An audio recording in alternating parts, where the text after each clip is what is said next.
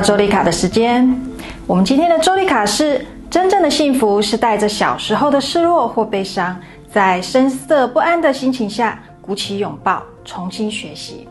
而幸福的美就在于失落被懂了。再说一次，真正的幸福是带着小时候的失落或悲伤，在深色不安的心情下鼓起拥抱，重新学习。而幸福的美就在于失落被懂了。大家的童年生活记忆里，父母大概都忙于工作吧。如果孩子多，对于孩子的心理需求可能更无法全然的顾及。不管孩子能不能够体谅，但父母都尽可能的做到他们所能做的最好了。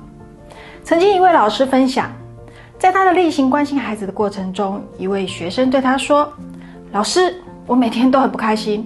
我妈妈只爱妹妹，她只会骂我，而且她都只抱妹妹，很久都没抱我了。”他偏心，我很不快乐。朋友们，其实这样的例子在我们的生活中很常见。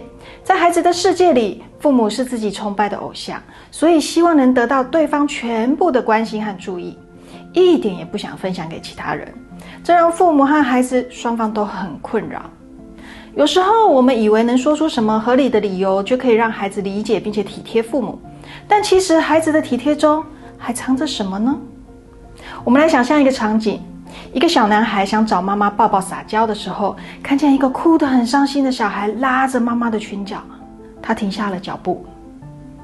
我们可能的想法是：小男孩体贴，因为他哭得好惨哦，我把妈妈让给他吧。但是朋友们，在孩子细微的心里，其实伤心了，觉得妈不爱我，不要我了，我我也需要安慰和抱抱。我们在童年的时期或多或少都会经历这样的失落感，要怎么办呢？就让自己回到当时的心情和想法，就是想抱抱撒娇的那个时候，我们再一次拥抱撒娇。这个对成年人来说有点害羞，但拥抱后，我们会发现心里的不安感被填满了，与家人有更深的亲密感，同时也认同自己值得好、值得爱，相信自己能细腻的爱人。关于本期话题，有任何反馈和疑问，都欢迎留言哦。我们下次见。